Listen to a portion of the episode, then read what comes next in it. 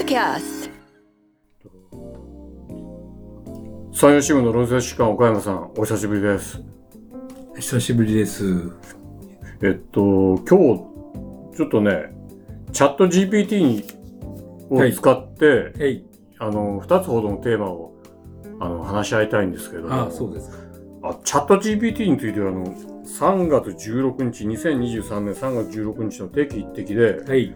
これ初めて触れてますよね。そうですね。定期的では初めてだと思いますが。で、これなんか、マイクロソフトが投資する、えーアメリカの企業が開発した自動応答ソフト、チャット GPT といって、えええーっと、4月12日の紙面では、あの、入力した質問に AI、いわゆる人工知能が文章で答える自動応答ソフトええということで、なんか国会答弁にもああ、そうね。もしかしたら使うかもしれないというような記事もええ載ったりしてね。まあ、今話題になってますな。ってますよね。ええまあ、大学生がレポートに使ってるとか、そんな話もありますいやこれ新聞記事もチャット GPT ででき。るようになるんだいぶ、もしかしたら、ある程度のところまでできるんじゃないかと思いますが。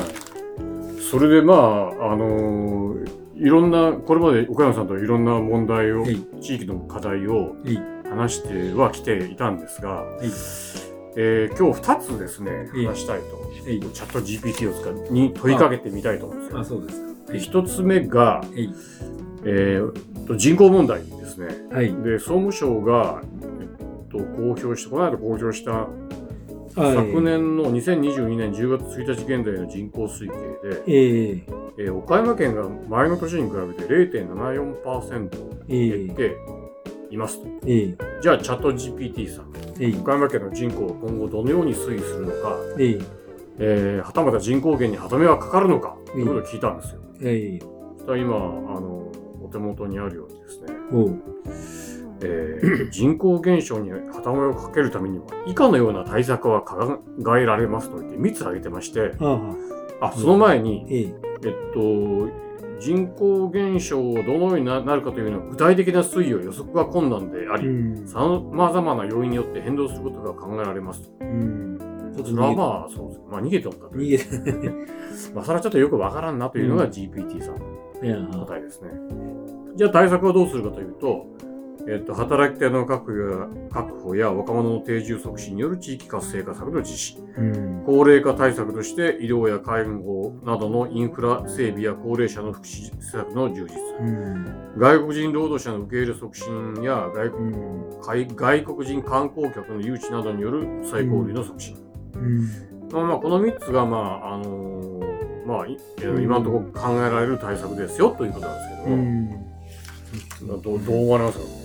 まあ、あの、働き手の確保や若者の定住促進というのは、まあ、みんな、それはそうでしょという感じではありますよね。それうんそれは、えーそうなんですけど、まあ、これをどうやって実現するかが問題かなとは思いますし、うんただ、高齢化対策を出してきたのはちょっと意外でしたね。福祉施策の充実というところをですね、うん人口減対策で出してきたのは、むしろ子育てを出してくるいや、私もそう思ったんですよね。そうですよね。うんお年寄りの対策を出してきたのは、これはどういうことなのか、あの、まあ、老後が安心して、えー暮らせる地域に人が集まってくるというような意味なんでしょうかね。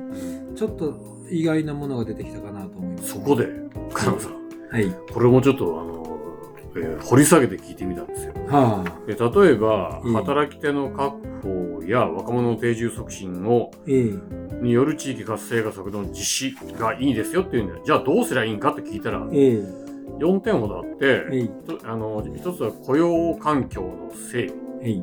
二つ目は若者向けの魅力的な街づくうんうんり。三つ目は学生の定着促う進。んうん四つ目がリモートワークのうん導入促進。うんこれどう思われます？まあ、割といい点も含めて、まあ、雇用環境の整備というのはちょっと曖昧かもしれませんが、うんあの、まあ、どうやって雇用環境を、まあ、あの、いい働き場所を作るというか、うんそういうことは、まあ、そりゃ、いいいいそうですね、あの、逃げない、転職して、うん。流出してしまうためのを防ぐという意味でも、まあ、いいかもしれません。ね。どうやって雇用を作るかは、ちょっと、なかなか触れてはないかもしれませんが、そこを聞きたいんですね。そうですね、雇用をどうやって作るかは知りたいところです。うん。そこはちょっと答えずにですね、これまあいい働き場所があるということ、環境の良い働き場所があるというのは、まあ、それはその一つではあるかもしれませんし、まあ、若者向けの魅力的な街づくり、まあ、若者がですね、定住するのにいい環境、スポーツ施設が、文化施設があるとか、楽しめる場所があるっていうのは、まあ、それはそうですね、公共交通の充実とか、うん。そういう住宅がいい住宅が安く入れるとか、まあ、それは、それはその通りだし、この学生の定着促進なんかは割とあいい、これはね、いいところです。あの、岡山県立大学が実は取り組んでて。あの、きびの森創造プロジェクトというまあ、地元の企業、あの自治体と一緒に、えーえーと、地域の課題を解決していこうという取り組みもやってるんですよ。だからそこれういう意味では。も、、これもね、あの、今、ポイントとなっているところなので、いいところをついてきたかと思います。うん。岡山大学なんかも卒業してですね、うん。やっぱり流出があお多くあるし、うん。えーあの今本当に U ターンもお少ないというか岡山の場合ですね、U ターン外に出て帰ってくる学生も少ないという面もありますので、えーこの、えー割とちゃんとしたところをついたものかなというふうには思います。でね、その4つ目にリモートワークの導入促進なんですが、えい。結局コロナで、えい。えっと、一時、ね。東京、関東近辺の人口が減って、えいえー地方に流れているんじゃないかと。えいで、それはチャンスだと言ってたのに、言ってますね実は今回2022年の総務省の人口推計調査でも、東京が一人勝ちしてるんですよね。東京はそうですね0.2%増えてると。ええそう結局はそのうん。外に行った言っても東京の郊外に行った人が多くて、うん。あの本当に地方に行った人はそんなにさほど多くないということなので、うん。まあその人たちがまた帰るかもしれませんので、でどんどん東京の都心のマンションもどんどん高騰してですね、してる状況の中でですね、あんまり役に立たなかったということはありますけど、まあリモートワークの導入自体は地方への仕事を振り分ける意味はあると思いますので、それはその、そこの促進はまあいいことでもあるんでしょうね、それはね。それから、えっと、これはちょっと不思議だった、あの、えっと思ったという高齢者福祉の充実が、ええ、あの、いいんじゃないかという答えで、はいで、これ具体的に聞いたんですよ。ええ、どうすりゃ重要なセンターで、高齢者福祉を充実させるには具体的にどんな方法があるんですかって聞いたら、ええ、これはあん、まあ、あの、それは在宅医療、介護の充実、それから地域コミュニティの支援、まあ、高齢者が孤立しないように、介護職員の育成採用支援、うん、で最後が面白かった介護ロボットなどの活用という。うん、いわゆる、まあ、あんまり人がいないん、介護する人がうん少なくであれば、うん、えー介護、いわゆるロボットの最新技術を利用すれば、うん。えーいいんではないかという。これもちょっとあまのあ、新しい。最近、はい、うんやっぱりまた、あの人手不足が顕著になってきてると思いますので、うんまあ、それは一つ、介護の充実のためには必要なことだろうとは思いますしう、んまあ、地域コミュニティの支援とか、割とちょっと意外なところも出てきてますけど、うん。まあ、そういう、なんて安心して老後を送れる地域であるということを、いにすることが人口減対策になるということなんでしょうね。うん。ちょっと、まあ、それは、ここれやることはいいことはいいことでありますけど、どこまで人口減対策なのかなというのは、よ見てもちょっとあれはありますね。うん。まあ、少子化対策がなんで出てこなかったのかという感じはしますが、それで、まあ、最後に、あの、えっと、その対策で、チャット GPT が答えた中の最後の具体的方策としては、ええ。外国人労働者の受け入れをええ。おを促進してはどうかっていうふうに提案してる。んですええまあこれはまあもろそうですよね。あのでこれねねメリメリットとしては、ええ。それは当然なんだけど人口減少で労働力が不足するんで、ええ。ーまあ、外国人労働者が雇用されれば地域が活性化が加速して税収も増えるじゃない。ええ。だけどここにデメリット初めて言ってるんですよ。ええ。ああ。で外国人労働者が受け入れるためには日本語や文化などの教育が必要であると。ええ。で、コストや時間、そのためにはコストや時間がかかると。で、外国人労働者の皆さんが日本に馴染むためには、地域住民との交流やコミュニケーションが必要でう、んその点も課題が残りますよと。ええそれは本当にその通りのことですね、このうん最後の。あの、まさにでも、お今、岡山県内の企業を見てもうん、中小企業とか等でですね、あの、もう、ろ外国人労働者なしにですね、会社が成り立たないというような現状がもうすでにだいぶあって、製造業とかですね、まあ、いろんな分野でですね、まあ、まさにその、もう、例えば会社で1割従業員が外国人だとしたら、1割いなくなったら、それはとりあえず回らないですよね。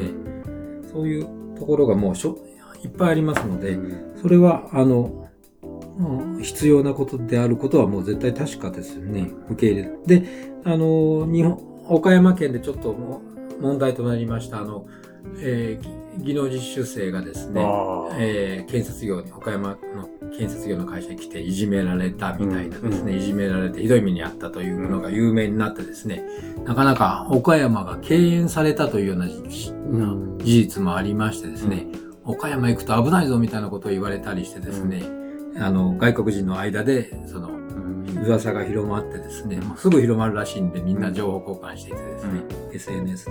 そういうこともありますので、まさにその外国人労働者をどう受け入れる地域であるかというか、ちゃんと受け入れる地域であるというのは、し本当、ここで言うように重要なことだというのは、本当に、これは確かで、あの、ついに、えーこの間ですね、うん。もうあの、えー橋本財団という財団が主催してですね、うん。外国人とお日本人が融和するようにあの企業対抗フットサル大会というのを外国でやったりしてですね、それは本当に今まで外国人同じ企業の中でも外国人と日本人があのなんか話もそんなにしないみたいなのだったんだけどそういうフットサルを通じてうん会話をするようになったとかですね、そういうことがありますのでそういう取り組みっていうのは非常に重要でこの言われているようにですねやっぱり馴染むあの外国人労働者が地域にちゃんとな馴染んで交流もできてコミュニケーションできるというのは本当に必要なことだと思ってこれはちょっとなかなか鋭い指摘かなと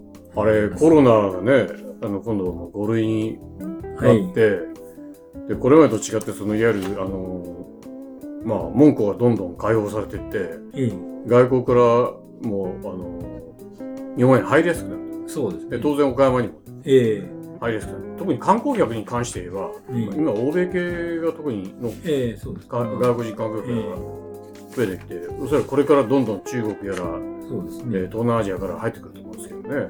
外国人もどどんどんそのやっぱり日本も選ばれなくなったりしてるのでですね、それ自体が問題ででベトナム人とかが今多いとても多いですけどうん。ベトナムからの方々がですね、なんかベトナムの方々のところも結構給あの賃金が上がってうん。もっと他のもうちょっと賃金の安いところの方が優位になったりするようなことうん。もありますんで、どんどん変わってきますよね。ということで、い。人口減問題、い。あのーまあ、チャット GPT にえしますと、まあ、それなりにええ。的確なはい。答えなんですけども、はい。もうちょっとこう突っ込んだ、あの、尖った意見が欲しいなって。あそうですまあ、そこはやっぱりこう人間が考面白みはまあそうですねあんまりあんまりないあ整った答えですよね。はい。それからもう一つですね、はい。あのー、海ゴミ問題。はい。これも、あの、これまで、ポッドキャストで、はい。えー取り上げてきたんですけども、はい。でこれも聞いてみました。い。で、海ゴミをなくすためには、え自治体はどのような対策を取ればよいか、はい。ちょっと大きな質問をしたんですけど、え。山陽新聞社会事業団は社会福祉の向上のため活動をしています。奨学金制度や社会福祉関係者への表彰をはじめ母子福祉児童福祉障害者福祉といった地域福祉事業に取り組んでいます活動は皆さんのご寄付で支えられています。詳しくは山陽新聞社会事業団のホームページをご覧ください。海ゴミ問題、はい。これもあのこれまでポッドキャストで、はい。えー取り上げてきたんですけども、はい。でこれも聞いてみました、い。で海ゴミをなくすためにはえ自治体はどのような対策を取ればよいか、はい。ちょっと大きな質問をしたんですけども、ええ5点ほど挙げてまして、え一つはプラスチックゴミの削う減、ん。まあ、スーパーマーケットコンビニエンスストアなどの小売店でうん。プラスチック袋の配布を制限するうん。こともできますね。まあ今やってますけども。それからゴミの分別、リサイクルを徹底しましょう。はい。それから三つ目が港湾海洋の清掃。ああだからまあ自治体が主体となって、ええ。港湾や海岸線の清掃をええ。やりましょうと。ええそれから4つ目が地球温暖化対策で、はい。あの海ごみの発生原因の一つとして石油製品の使用が挙げられると。ええまあ。で自治体は地球温暖化対策として再生可能エネルギーの普及や低炭素社会の推進を進めることができます。うん、うん、なんかちょっとこれが海ごみをなくす、うん。あれかな？なんかちょっと。ちょっと違うな。ちょっと違う。ちょっと違うよ。ちょっと何が言いたいのか、ん。いまいちわかりません。で、最後に国際協力で、ええ。海ごみは国境を越えた問題であると。ええ自治体は国際的な取り組みに参加して海ごみの問題について共有することができます。まあ、これはね、ええ。まあそれその通りでございうん。まあ大体3番目まであ上から3番目も大体その通りであることはされてますね、うん。されてます。ただまあ海ごみときたらやっぱり港湾や海洋の清掃とくるのはやっぱりそうそう。あれですね。川からゴミが来てるという。視点がちょっとこれは抜けてるんでしょうね、うんあの岡山でも今はだもう盛んにやろうとしてるのは川ですね、海に出る前にあのか川の清掃をしようというとこ。ろその辺のところまでまだ知識がちょっと至ってないのかもしれません、この間ね、岡山、あのー岡山市の笹ヶ瀬川とか西川で、ええ。まあ、三市も主体となって、そうですね、あのー清掃活動をやえりましたえ大規模なのもやりましてですね、うん。そのまあ、ポッドキャストでも紹介してますけど、川そうですね川をまず何とかしないと海海に行ってしまうとなかなかもう取れないのでですね、さっきの川の方がまだ身近というかそのそこにすぐそこにありますのでまだ取れるというので。これはちょっとチャット GPT さんにちょっとちょっとあおっしゃる教えてあげないといけないですね。川がじゃあ重要なんですよっていうことだね。そうですね。で、同じような質問を、えっと海ごみを減らすのに自治体にどんな対策かというのに対して住民はどんな努力をするべきですかって言ったら、えまあ似たようなことでプラスチックゴミの削減、まあ、例えばあのプラスチック製のストローを使うなとか、紙製のストローを使うようにとかですね、ええマイまあマイボトルを持ち歩きましょうと。ええ。ゴミの分別リサイクルを徹底しよう。ええ。これもまあ、うん。でこれもうんまだ3つ目漂流するゴミの処理。でこれも海岸や公園の、うん。これ川をが重要なんだよというのはちょっとねうん。分かってない、まあ それからうん。4つ目に環境に配慮したライフスタイルの実践。うん。あなるほど、うん。まあでちょっと読むと自分たちの生活スタイルを見直して環境に配慮したライフスタイルを実践することが必要です。例えばうん。自転車や公共交通機関を使ってうん。車の使用を減らすことや再利用可能な商品を選んで購入することが大切です、再利用かな。まだいいけど自転車や公共交通とか車の使用を減らすはなんでちょっとなんかうん。脱炭素対策みたいですねなんかね、まあ、ただ前、あの、岡山さんちょっと言ってたの、車のタイヤからああま出るゴミってあるじゃない。へへ。ああそれれ、をそれをああれ、言ってるんですそれを言ってなんでるああれどういうことだったんですか？えっ、とタイヤからですねそのプラスチックの入ったものがまああの削れて。削出て、うん。まあ本当に小さなもんでしょうけど、ん。それがたすごい量になってるということで、そういうことを、あの、言ってるとしたら鋭いですね。うん。そこまでは。チャット GPT にちょっと聞いてみたいな。はいなんでこんな答えしたあそれから、いあのーまあ、さんよく記事で取り上げているマイクロプラスチック問題なんですね。あの、えいいわゆるちっちゃいプラスはい、チック。5ミリ以下です。直5ミリ以下径5ミリ以下ですね。でパラマイクロプラスチックによる被害を防ぐ方法は、どのような方法がありますかというのに対して、いい一つ目は、いやいやもう、マイクロプラスチックラスチックの製品の廃棄物だから、えプラスチックの使用を減らせ。えまあそうですね。それはもう当たり当たり前、その通りですね。それから、プラスチックのリサイクルを促進する。まあ、まあ、そうまあ、はまあ、それはあの、はゴミになる前、ならずにないように再製品にするというのは、まあ、それはそうでしょうね。だから適切な廃棄方法を選択する。うん、まあ、そうですね。例えば、プラスチック製品を燃やすことは環境に有害な物質を放出するため、避ける必要があるまあ、これはプラスチッ被害を防ぐというよりは環境被害を防ぐ方法ですね。ちょっと違いますけど、まあ廃棄はちゃんとしない。あのゴミにならないようにゴミな、ゴミというかゴミを適切に処理すればうん仮に燃やしたとしてもマイクロプラスチック問題からするとゴミにはならなければまだマシになりますが、ちょっとこれはどうかなと思います、ね。4つ目にね、ええこれ、あの前、あの、えええーシンポジウムで取り上げられたええ衣服、まあ、服ですね。あそうですね衣服や洗剤などの製品選びを注意する。ああ、まあこれはその通りですね。あの、ええー衣服や製品にマイクロプラスチックが含まれてて、えそうですまあ、ねプ。ラスチックが含まれてて、排水、つまり、あの、み水がええ流れてて、それにプラスチックが含まれて、ええ環境を破壊してると。あそうですね。それ、これは正しい。正しいですね。そうですね。これあのなんか結構いい服の、はい、あの、プラスチックが入った服がまあほとんどありますので、それが洗濯によってですね、うんえーかき回されてですね、えー排水で、えー川に行き、海に行くということがありますので、それは正しいし、洗剤もあの、まあ、まあ最近でもだいぶ改良されてきたんでしょうけど、マイクロビーズといって、あの、ちっちゃなプラスチックが入ってたりしますので、そこを使わないようにする、含まない製品を使うことは、それは一ついい指摘ではありますね。これ今、結局マイプラスプラスチックは今、その後、小川さん散々こえい、う、こう書いてこう警鐘を鳴らしてましたけど、はい。自治体の動きなんかどうなんですか？あもうマイクロプラスチックを減らすというよりはゴミを減らす。まあ海けご川あそうですね。もうプラスチックゴミを減らす。プラスチックゴミの廃棄を減らすといううん。ことですね。もうマイクロプラスチック対策というよりは、プラスチックゴミ対策と言った方がいいのが、それ、その対策そのものだと思いますが。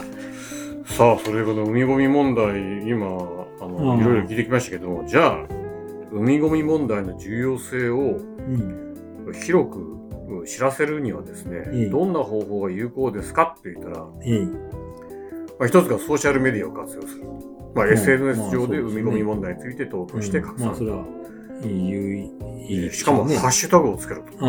より多くの人々にアプローチできる。ね。なるほど。なるほどうな。んで、二つ目が教育キャンペーンを行う。あで、まあ、あの、学校や図書館での講演とか、うんパンフレットの配布などあ。ね、うんこれ、岡山さんやってるじゃないですか。前やってるかもしれません。公民館とか、そいろいうろで。そういう、まあ、皆さんに知ってもらうということが、まあ、一番ですよね。まあ、特にね、山陽新聞ではもう、あの、里海をテーマにして、ああ、そうですね。海ゴミ問題を取り上げてますけどね。そうですね。社会貢献活動でもやってますし。三つ目が面白いシンボルマークを使うと。これはシンボルマークを使っ作って、いうん。わゆる海ゴミ問題を、ええで関心を高めることができる。シンボルマークは海や海洋生物の海ゴミ問題に関連するアイコンを使うことが多いです。これなんかね、岡山市が、この前なんか作ってましたよ。え？えバッジかなんかも作ってたのかななんか。これを？ええあの、マーク作ってですね、なんか、そういう海ゴミを出さないための活動をする人みたいな感じで作ってたりして、まあ、これ全然あ私知らないんだけど、やっぱりそれを作ったっていうことを広めなくちゃいけないじゃないですか。そうですね。その、ああでもまあ、なかなか具体的な指指摘をしたもんだなってちょっとびっくりしてます。四つ目はね、政策提言を行うと。ああ、海ゴミうこと問題を解決するには政策的な取り組みが必要で、具体的な政策提言を行って政治家や企業に働か働きかけることで、うん。ああ、まあ、それは海まあ、ゴミ問題の解決に向けた取り組みが進む可能性がある。まあ、それはそう、まあ、ざっくり言ってしまえばそう、その、そういうことは言えるん。でしょうけどね。まあまあ、ただ、あの、あれですね、あの、山陽新聞がやってる、あの、川をの清掃、あの、なん。河川敷の清掃活動にも、まあ、市議会議員なんかがええ、まあ、参加してる。今、今、だいぶ意識が高まってきてですね、いますよね。まあ、岡山県議会とかでもしょっちゅう取り上げられるようになったうんし、うん実際にその議員さんそのものも参加していますし、まあ、岡山市長もね、市議会もそうそう岡山市長も参加してますそうですね。だから、あの、割と皆さんの関心をが高まってきたことは確かですね。まあ、散々報道してきたのもありますけど、だいぶ皆さん意識が変わってきましたですね。で、最後5番目で、うん海ゴミ問題の自由性を広げるためには、どんな方法がいいかという5番目に、ボランティア活動をやりなさいよと。まあ、今実際やられてるのがほとんどボランティア活動ですね。あの、うんうえっと、行政がお金を出してやってる部分ってそんなになくて、うん。あの、日々、日々でもないですけど、まあ、しょっちゅうやってる取り組みはかなりがボランティアに頼ってますですね。あの、回収活動ですね。ゴミの回収活動。まさに川ゴミも、海ゴミもですね。まあ、このボランティア活動、まあ、あの、あれ、この間私も、あの、浅井川河川敷の、いいあ。の、えゴミ清掃活動あのに取材に行きましたけど、いい結構みんな熱心ですよね。あ行くとね大体今まで行ったことがない人が行くとびっくりするんですね、こんなにゴミがあるのかっつって、で拾いがいもありますしねむちゃくちゃあるので、ああの行くと関心も高まると思いますし、うん。あの一生懸命皆さん拾ってる姿を本当に見られますですね。てなことがチャット GPT にあ聞いてみました。あで、まあ、海ゴミ問題と、から人口減をいいどうすればいいのかっていうやつ聞いたんですけど、まあ、あのーどんどんこれからいろんな課題聞いていこうと思うんですけど、ちょちょっとこのもう一遍定期的に3月、2023年3月16日の定期的に戻ると、はい。このチャット GPT で、この時記事では、例えば、えー世界一年俸の高い選手はって聞いたら、ええ。2021年はメッシ選手でした。えメッシ選手のようになれるかなって聞いたら、適切な訓練を積み重ね、真の目標を達成することが可能です。え。あ。で、実は私は50歳過ぎなのですかって聞いたら、ええ健康を維持し、情熱を注げば自分なりに技術を向上できるでしょうと 答えがあって、ああそうです。これはなかなか面白いな。ああそうですね。まあうまくあのかわしてる面もあるかもしれませんね。うんといとった方ですね。結局この、まあ、AI は学習しながら答えを見出していくというところがあるので、そうですね。で結局そのいろんなち今言った海ゴミ問題とか人口減対策もこれまで、その人類が取り組んできたことがどんどん入力していけばそれを整理して最善の方法を示してくれるというのが、まあ、うんチャット GPT だと思うんですけども、うんチャット GPT は AI だと思うんですけど、うん。じゃあどれが最善の方法かっていうのはうん。まどうなの？あまああのか過去のことは多分わかるんでしょうけど入力されている過去のことは割といい判断をするのかもしれませんが未来のことの判断はなかなか難しいのかもしれませんですね。これから何が適切なのかというとですね、それはまだ学習した中にはない答えが出てこないといけないのかもしれませんなるが、ほどな。えーそこはまだ未知のもんで何とも言えませんね。俺、社説とか定義っていう AI で書くような時代になるんですか？うん、ちょっと使ってみたい気がし本当？いや、使ったらどうなるんだろうと。うんえーでそれと人間が書いたのと比べてみると。えー実はまあ今日出た社説を昨日、あの担当者と一緒にやってはみたんですけどね。どういうこと、えーあ、その課題、あ、テーマを。えーテーマをですね、入れてどんな答えが出るんだろほうみたいなことそしたら？ですね。えーまあやっぱりあの無難な答えで、あの、割と面白くない。まあよくある優等生的な答えで、うんあの具体的、そんなに具体的じゃないうん答えが出ましたながえーまあ、うんす、すぐ役に立つかどうかはちょっと、まだ疑問ですかね。わかりました。じゃあちょっとまたおいおいちょっとチャット GPT 使って、はい。あの、復習をしながら、復習っていうのは、まあ、あの、これまで議論していたテーマをえ見直しながら、じゃあ、どういう課題がある？の結構でも今日の中でも、あの、チラッチラッと、はいそうですね。まあ、具体的ななんか、具体的なのがありますね。指摘はありましたええこう言ねっ。たのみたいなところはちょっとありますね。うん。えーそこはいいとこついてるじゃんみたいなやつはちょっとありますね。じゃあ、それをまた、見ていきましょう。はい。あじゃあ、えー、三新聞論説士官岡山さんでした。どうもありがとうございます。はい。ありがとうございました。山陽新聞ポッドキャストは皆さんからのご意見やご感想を募集しています。山陽新聞ポッドキャストのホームページのお問い合わせフォームからお寄せください。